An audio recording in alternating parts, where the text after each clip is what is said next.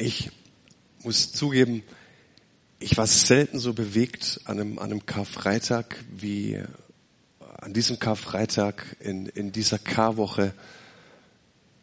Ich so spürte, dass, dass der Geist Gottes mich in der Vorbereitung gepackt hat. Und ich möchte mit euch über ein Thema sprechen, das mir seit Wochen eigentlich an, an Herz, an Nieren geht, an, an die Leber geht. Und ich möchte mit euch darüber nachdenken. Und mein sehnlichster Wunsch ist es, dass es euch mindestens genauso ergeht wie mir. Ich möchte über das Thema sprechen, Distance kills. Abstand tötet. Ich möchte darüber sprechen, was passiert, wenn die Nähe zur Gefahr wird. Und vielleicht bist du hier und sagst du, Manu, was soll es mit Karfreitag? Ich sage, es hat alles mit Karfreitag zu tun. Die Jünger Jesu haben in den letzten Stunden, in den letzten Tagen erlebt, dass die Nähe zu ihrem Herrn zu einer absoluten Gefahr für sie wird. Lasst uns darüber nachdenken. Social Distancing, das ist eines der Schlagwörter, ich würde sagen Unwörter, die das uns jetzt so seit nunmehr mehr als einem Jahr begleitet. Was tun wir, wenn Nähe zur Gefahr wird? Was macht das mit unseren Beziehungen? Wie wirkt sich das auf unser Miteinander auf, aus? Diese fehlenden sozialen Kontakte, diese fehlende Nähe, dieses beklemmende Gefühl, dass das Gegenüber, dein Freund, dein Bruder, deine Schwester eigentlich eine potenzielle Gefahr für deine Gesundheit ist. Irgendwas macht es mit uns. Ich kam in den letzten Wochen mit, mit Kirchenvertretern zusammen aus der evangelischen Kirche hier in Heidenheim. Jugendwerk. Ähm, ich komme mit anderen Pastoren zusammen, aber nicht nur hier in Heidenheim, darüber hinaus auch mit Leuten. Ne? Und Leute sagen mir, dieser Abstand oder diese Distanz, wir sind dabei, etwas zu verspielen. Wir sind dabei, etwas sehr, sehr Wertvolles zu verlieren. Und es betrifft nicht nur Kirchen, das betrifft Sportvereine. Diese Distanz macht irgendwas mit uns. Ich war vor, vor zwei Wochen ähm, saßen wir während einem, auf einem Seminar, es war so eine kleine Konferenz, was christliches und, und der Leiter, der teilte sein Herz, es waren ungefähr 50 Leute eingeschaltet und ich dachte mir, hey, wollte mich veräppeln, dieser Mann, der teilt bei Zoom sein Herz und 40 Leute schalten den Bildschirm schwarz. Zehn Leute haben zugeschaut. Und ich dachte mir, Leute, ich glaube nicht nur, dass wir hier irgendwie unsere gute Kinderstube verspielen. Hier geht es nicht nur um preußische Tugend, eine Moral, setz dich anständig hin und schau geradeaus. Ich wirke irgendwie, dass in diese, in diese Abstand eine gewisse Gleichgültigkeit kommt. Ich weiß nicht, ob du es auch spürst. Und es tut uns nicht gut. Ich habe, wenn du dich in die Kirchengeschichte ein bisschen reinversetzt, die letzten 100 Jahre, wir haben es immer wieder festgestellt, es gab verschiedene Themen und Christen haben sich unterschiedlich äh, positionieren müssen und das hat sie teilweise auseinanderdividiert und ich finde es nicht schlimm, weil Gott es immer gesegnet hat, was sich auseinanderdividiert hat. Es gab Lehrfragen, es gab gesellschaftliche Fragen und Christen haben sich unterschiedlich positioniert. Aber was du festgestellt hast, zum Beispiel 1054 gab es das große Schisma, die große Kirche hat sich geteilt sogar, aber es war immer aus der Mitte. Es war immer ein heißer Konflikt. In der Mitte haben wir gestritten, in der Mitte haben wir gezankt miteinander und wir waren uns uneins und sind auseinandergegangen. Und heute stelle ich fest, dass uns die Isolation auseinander dividiert. Und es ist gefährlich. Es ist so, so gefährlich wenn Nähe zur Gefahr für dich wird, beziehungsweise wenn auf einmal der Abstand zu einer riesengroßen Gefahr für das wird, was Jesus am Kreuz erwirkt hat, unsere Einheit. Wir kommen nachher noch drauf. Social Distancing, ich habe es eben schon gesagt, Jesus hatte in den letzten Stunden genau das gleiche Problem. Ich möchte so diesen Weg von Jesus, die letzten Tage, die letzten Stunden mit euch nochmal gemeinsam durchleben. Wie, wie hat er das empfunden? Wie haben das die Jünger empfunden? Ne? Aber zunächst mal sein Herz beleuchten. Was, was ist in Gottes Herz? Jakobus 4,5, einer meiner Lieblingsverse. Da heißt es, oder meint ihr, die Schrift sagt ohne Grund, mit leidenschaftlichem Eifer sehnt sich Gott danach, dass der Geist, den er uns Menschen eingepflanzt hat, ihm alleine ergeben ist. Weißt du, was da wirklich steht? Dass Gott eifersüchtig ist aber nicht so eifersüchtig wie du, dass er beleidigt ist, sondern dass er sagt, hey, ich habe so eine große Sehnsucht, ich habe dich so lieb, ich habe dich geschaffen, ich habe dich gemacht. Und ich will dein Leben bereichern. Ich will mit dir sein. Und, und das blieb nicht einfach nur bei einem Wunsch, bei einer netten Idee, sondern er sagt, hey, du bist mir verloren gegangen, die Distanz ist viel zu weit, du bist mir viel zu weit weg und ich lasse es dabei nicht bleiben, sondern Johannes 3,16, einer der berühmtesten Verse in der Bibel, da heißt es, denn Gott hat der Welt seine Liebe dadurch gezeigt, dass er seinen einzigen Sohn für sie hergab, damit jeder, der an ihn glaubt, das ewige Leben hat und nicht verloren geht. Weißt du, dass Gott diese riesengroße Distanz überbrückt hat? Weißt du, dass er auch gewusst hat, dass es saumäßig gefährlich ist, zu uns zu kommen? Weißt du, dass es saumäßig gefährlich ist, dich als Baby in einer Welt rein zu, in der Fachsprache sagen wir inkarnieren oder auf gut Deutsch, ich werde Mensch, ich werde Mensch für, für, für euch und es ist mir eine riesengroße Gefahr. Und ehrlich gesagt sollte ich auf Distanz bleiben aber meine Liebe will diese Distanz überbrücken. Ich will bei dir sein. Ich will Gemeinschaft mit dir haben. Er ist nicht auf Distanz geblieben. Er ist zu uns gekommen. Das heißt in der Bibel, Gott ist nahe einem jeden von uns. Lasst uns das betrachten, was Jesus in den letzten Stunden erlebt hat und ähm, nimm doch mal empathisch Nimm doch mal empathisch die Position der Jünger ein. So circa acht Tage vor der Kreuzigung macht sich Jesus auf, nach Jerusalem zu gehen. Und du erkennst es vielleicht schon seit der Kinderstunde und du denkst dir, ja, dann ist halt einfach in diese Richtung gegangen. Wenn du aber Jünger Jesu warst, dann hast du gedacht, no, überall in Gott, aber nicht nach Jerusalem.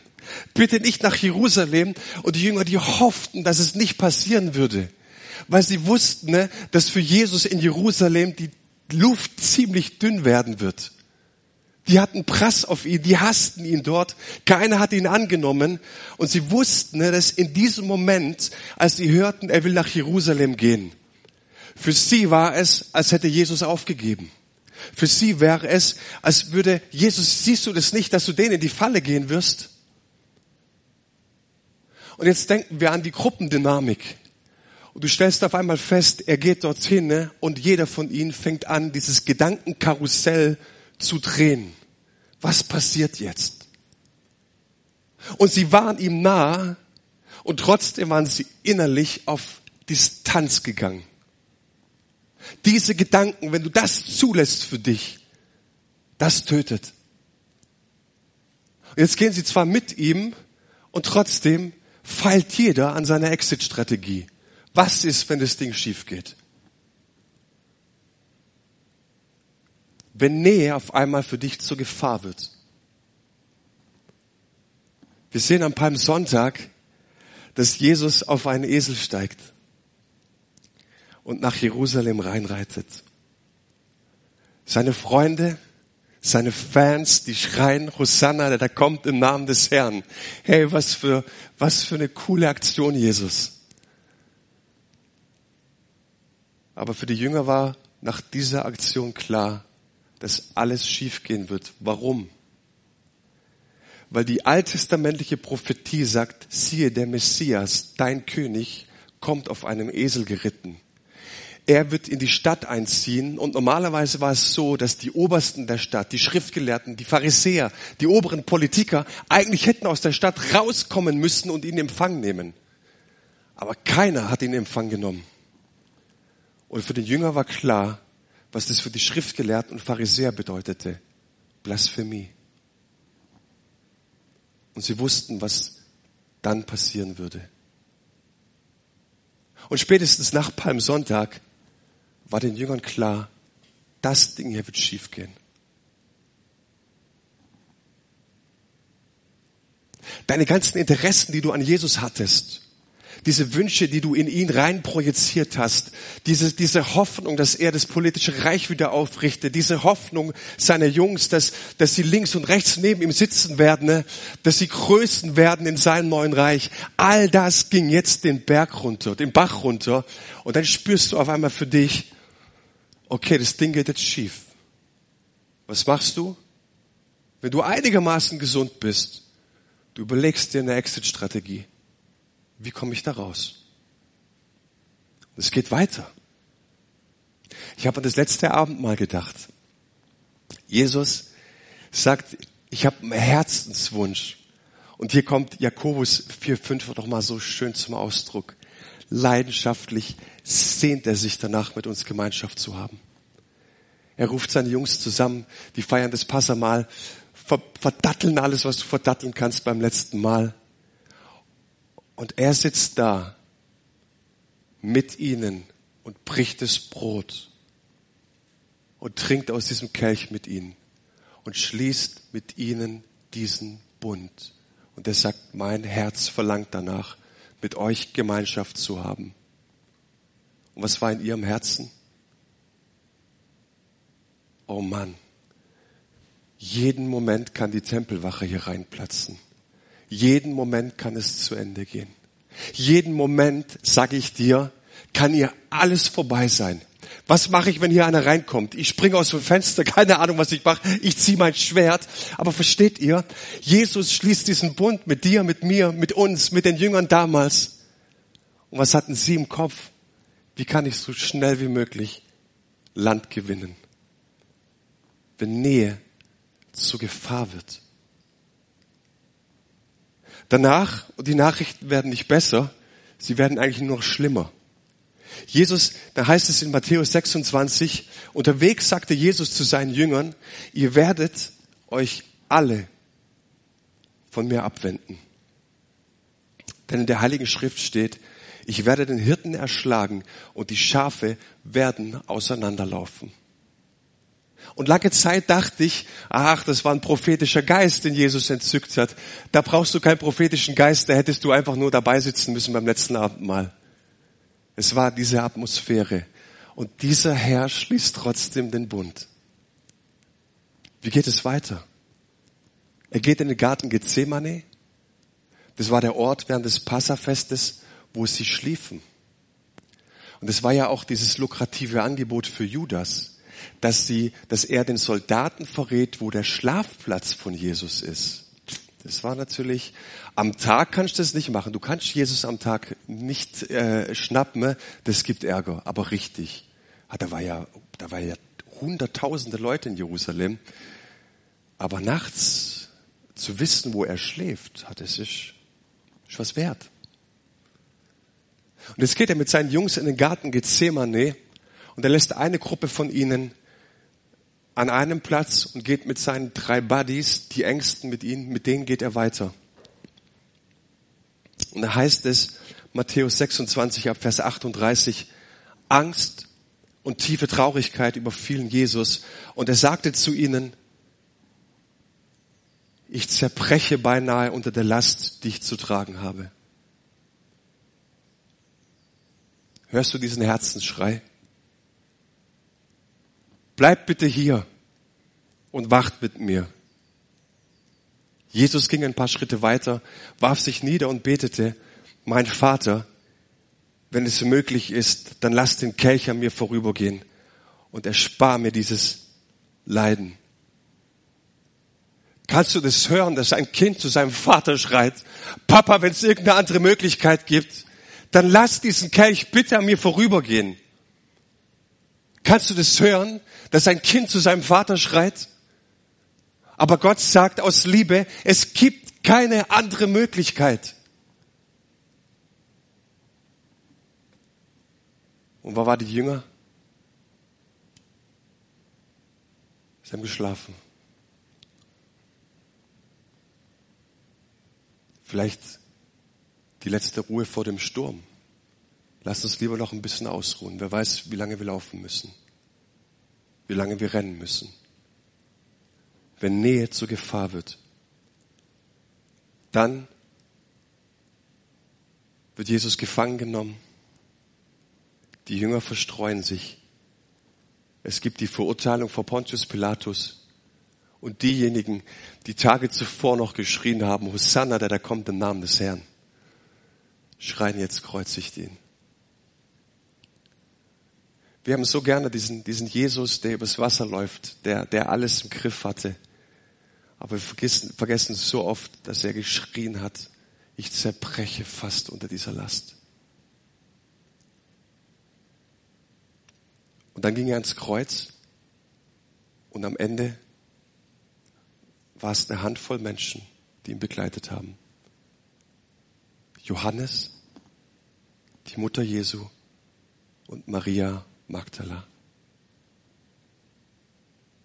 Noch ein paar andere Frauen, kannst du alles nachrecherchieren. Aber wo waren seine Jungs? Wo, wo waren die Jungs, in denen er investierte? Ihnen war die Nähe zur Gefahr geworden. Lass uns ein bisschen über die Kreuzigung sprechen. Das Kreuz war zu der Zeit, in der Jesus lebte, ein absolut horrendes Zeichen. Die Römer selbst vermieden das Wort Kreuz, auf Lateinisch Krux. Sie sagten eher oder stattdessen aber in Felici. Sie sprachen vom unglücklichen Baum. Überleg mal, wenn die Leute das Wort Kreuz nicht mal in den Mund nehmen. Warum? Weil es ein Symbol der Schande war. Es war ein Symbol des Todes. Zur Strafe gab es einen römischen Kaiser, der an 160, die Via Appia, 160 Kilometer lang gekreuzigte Menschen hat aufhängen lassen. Sie verwesten dort am Kreuz. Und jetzt soll ich dir was sagen, ne? kein Mensch guckt da Interesse halber mal hin. Aber wie sieht denn der? Das, das willst du nicht sehen. Das brennt sich in deine Seele ein. Cicero, wer kennt ihn nicht? Der Römer Cicero. Der, der sprang 63 vor Christus seinem Freund Rabirio, Gaius Rabirius zur Seite. Der war Senator und ähm, ähm, Caesar, der wollte ihn anklagen und wollte ihn kreuzigen. Und Cicero, der steht vor dem Rat oder vor dem Senat, es war eine Gerichtsverhandlung, und er sagte, Leute, ich muss ihm jetzt zur Seite springen und sein Argument war folgendes. Cäsar, du willst ihn kreuzigen, aber jetzt mal Hand aufs Herz. Können wir so eine Schmach, so eine Qual, so eine Brutalität an einem römischen Staatsbürger dulden? Und in diesem, in dieser Verhandlung wurde abschließend gesagt, nie wieder soll ein römischer Bürger eine solche Qual, eine solche Schande erleiden. Nie wieder. 63 vor Christus. Nachzulesen, kennt ihr vielleicht diese gelben Reklamhefte, diese Rede ist erhalten. Diese Argumentation. Und dann sagten die Römer selber über sich, das, das hat er richtig gesagt. Das, das, soll, das soll keiner erleiden müssen. Die Kreuzigung, die begann mit dem Urteilsspruch Ibis ad crucem. Du gehst ans Kreuz. Und dann begann es mit der Folter. Und dann kamen die Folterknechte die machten ihre Spielchen mit dem. Mel Gibson hat es in seiner Passion super rausgestellt, gut rausgearbeitet. Ein paar Spielchen, die durften machen, was sie wollten. Danach kam die Geiselung. Und diese Geiselung, die hatte keine Obergrenze. Du durftest dich austoben. Die Geißel, es war ein Stock, da waren Lederriemen dran. An diesen Lederriemen waren Knochenstücke und Metallstücke eingearbeitet. Und du reißt dem Verurteilten Fleischstücke raus. Und wenn die fertig sind, dann bleibt der Mensch als eine einzige Wunde zurück. Jetzt gab es Folterknechte, die waren ein bisschen ungestüm. Also dieses Handwerk, das musstest du erlernen. Viele sind auch schon bei der Folter gestorben, aber das ist ja nicht das Eigentliche. Die sollen nicht bei der Folter sterben. Das heißt, ein guter Folterknecht, der hört rechtzeitig auf. Man sagt über die Kreuzigung, dem Verurteilten wird tröpfchenweise die Seele ausgehaucht. Tröpfchenweise. So muss es sein. Und dann wird er gekreuzigt, beziehungsweise der zu Kreuzigende nach dieser Geiselung an dem Querbalken äh, angebunden und der muss diesen Querbalken, nur den Querbalken aus der Stadt tragen.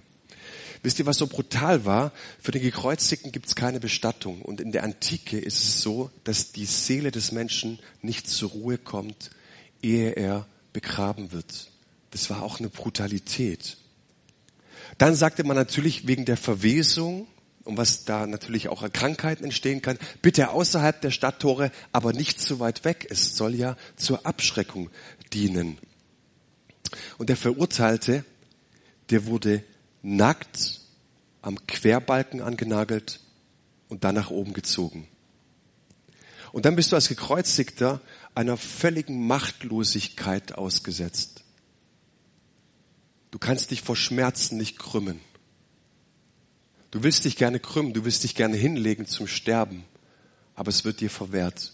Du musst diesen Schmerz tragen. Und dann gab es einen Sitzpflock, der das Körpergewicht zur Hälfte auffing, aber nur zur Hälfte. Das heißt, es ist ein Spielchen, dass du dich immer wieder hochziehen möchtest und abfallen. Sie schlagen dir die Nägel ganz bewusst nicht hier rein, sondern hier rein, wo die Arterien verlaufen. Das ist ein unendlicher Schmerz beim Hochziehen. Und dieses ständige Hochziehen und Ablassen, ne, da passiert es, dass nach der Zeit die, die Schultern ausgekugelt werden. Und es sind so unendliche Schmerzen, dass sich dein Gesicht entstellt. Es sind so unendliche Schmerzen, dass du deine Notduft nicht mehr bei dir behalten kannst. Und so wird der Gekreuzigte jetzt seiner Familie und seinen Liebsten zur Schau geboten.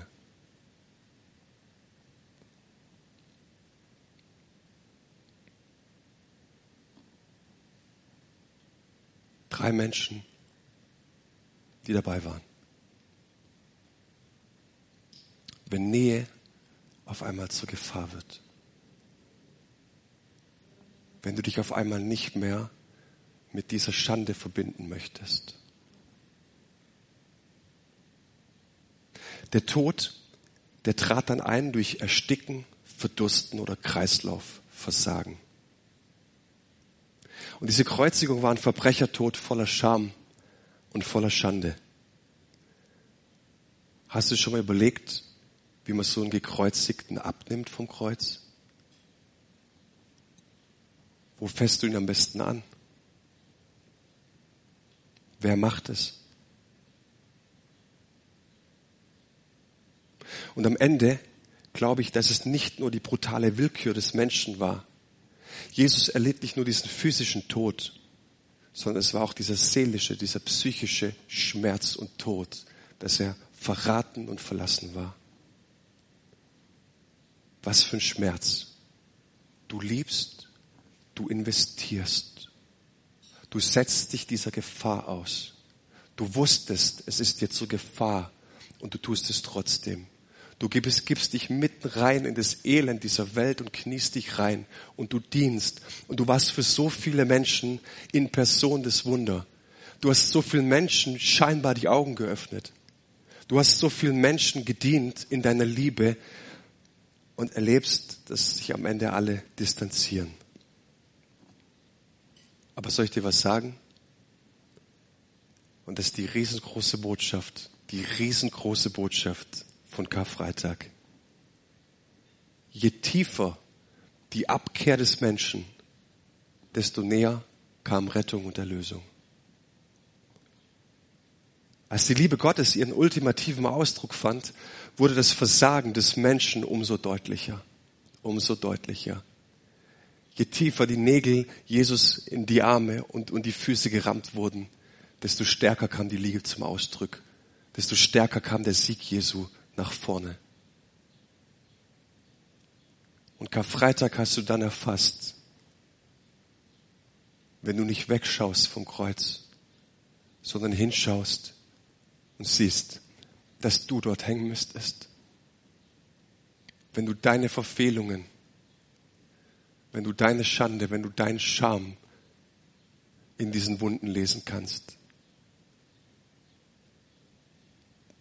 Und es ist ein Wunder, wenn es Gott dir zeigt. Das ist absolute Wunder. Wenn du den Mist deines Lebens in diesen Wunden sehen kannst und du weißt, ich habe ihn dorthin gebracht. Und das will ich mit euch heute feiern im Abendmahl. Der Mensch hat sich abgekehrt und die Liebe Gottes war ein Triumph.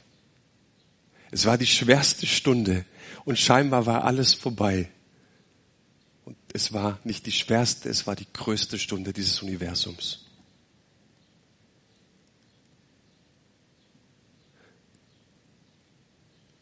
Hast du gewusst, dass Blut geflossen ist, dass ein Leben hingegeben wurde?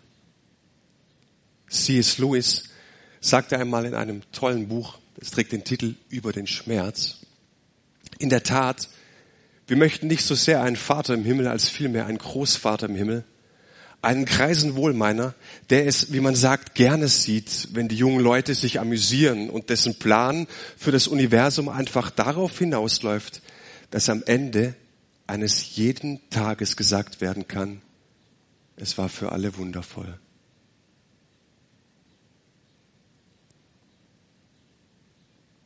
Dein Vater im Himmel ist kein kreiser Wohlmeiner sondern der an diesem Tag diesen Schmerz ausgehalten hat.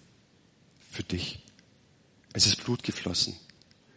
Weißt du, Liebe und Gutherzigkeit ist nicht dasselbe. Hast du es gewusst? Seine Liebe überwindet mein Versagen. Meine Untreue war kein Grund für ihn, diesen Weg trotzdem zu gehen. Und das feiere ich. Und ihr zwei dürft nach oben kommen. Bleib bitte noch kurz am, mit dem Herzen mit dabei.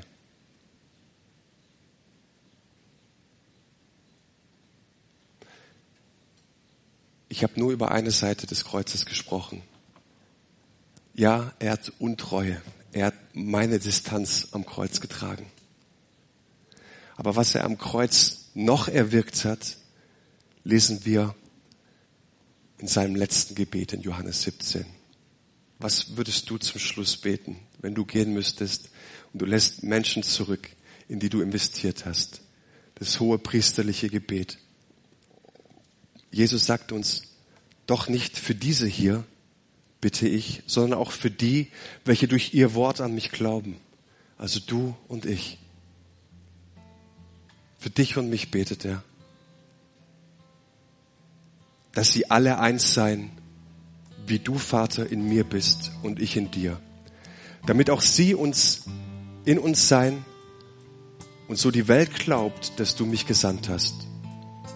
Und ich habe ihnen die Herrlichkeit gegeben, die du mir gegeben hast, damit die eins sein, so wie wir eins sind, ich in ihnen und du in mir. So sollen sie vollendet sein in der Einheit, damit die Welt erkennt, dass du mich gesandt und sie geliebt hast, so wie du mich geliebt hast.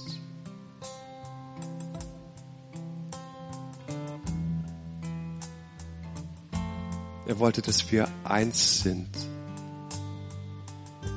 Einheit haben, so wie der Vater den Sohn liebt. So sehr hat er uns geliebt, so sehr wie sie eins waren, sagt er über seine Gemeinde, ich bete, dass sie eins sind und dass sie sich nicht auseinanderreißen lassen. Dafür habe ich mit meinem Leben gezahlt. Und weißt du, was in diesen Tagen mein Herz bricht? Warum so viele Kinder Gottes das aufs Spiel setzen.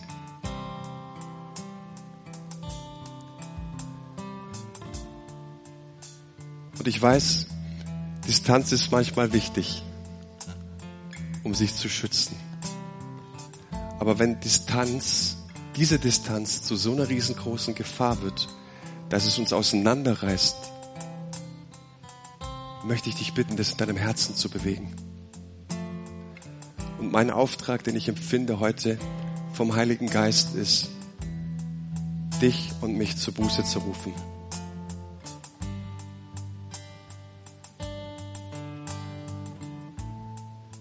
dass du zurückkommst zum Herzen Gottes. Dass du in diesem Augenblick verstehst, was er am Kreuz für dich getan hat. Und dass du nicht wegschaust, sondern dass du hinschaust und ihm alles bringst, was dein Herz belastet. Dass du ihm Lauheit bringst, dass du ihm sagst, dass diese Isolation, diese Einsamkeit, diese Trennung dein Herz schon langst beschlichen hat. Weißt du, der Teufel liebt es. Für den Teufel ist es ein Fest zu sehen, dass du getrennt bist. Und ich will dich einladen, jetzt zurückzukommen. Und ich gebe dir wieder einen Moment, bevor wir jetzt ins Abendmahl gehen, in dem du das vor ihm bewegen kannst.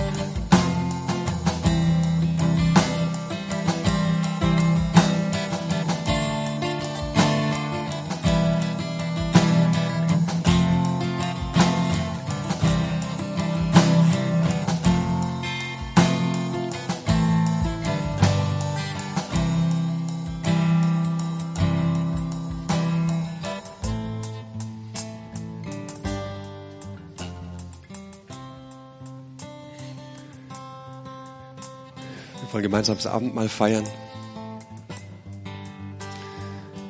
Vor Ort feiern wir noch im Anschluss an diesen Livestream. Ich möchte euch jetzt einladen zu Hause. Ich, ich hoffe, ihr seid vorbereitet, dass wir jetzt gemeinsam das Mahl feiern. Ich möchte auch beten.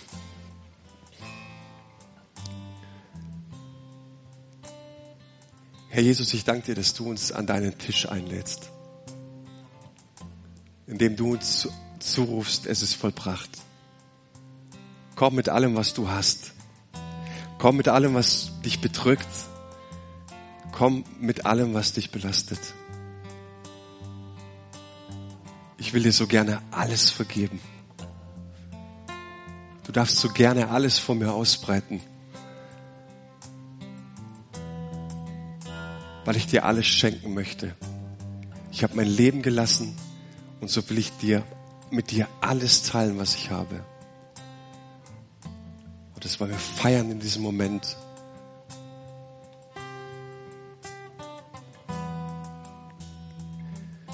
Der Herr Jesus nahm in der Nacht, da er ausgeliefert wurde, Brot, dankte, brach es und sprach, dies ist mein Leib für euch. Das tut zu meinem Gedächtnis. Ebenso nahm er nach dem Essen den Kelch und sprach, dieser Kelch ist der neue Bund in meinem Blut.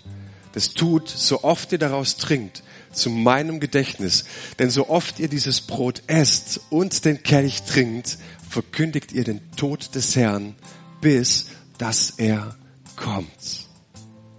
Das wollen wir tun und in deinem Namen, Herr Jesus, segne ich Brot und Wein hier vor Ort, in allen Wohnzimmern oder wo immer wir schauen, Herr Jesus.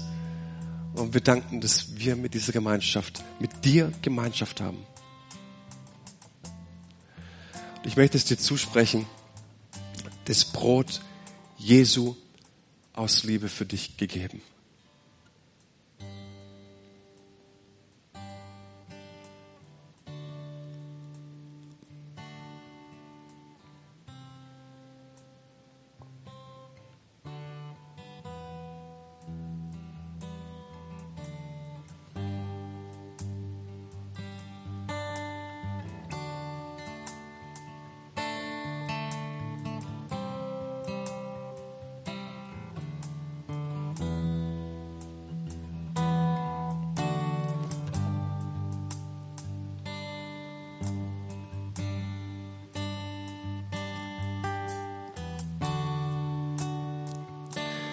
Jesus, dass du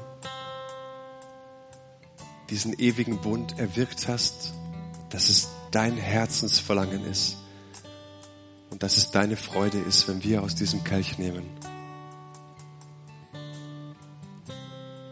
Und das Blut Jesu aus Liebe zu dir vergossen.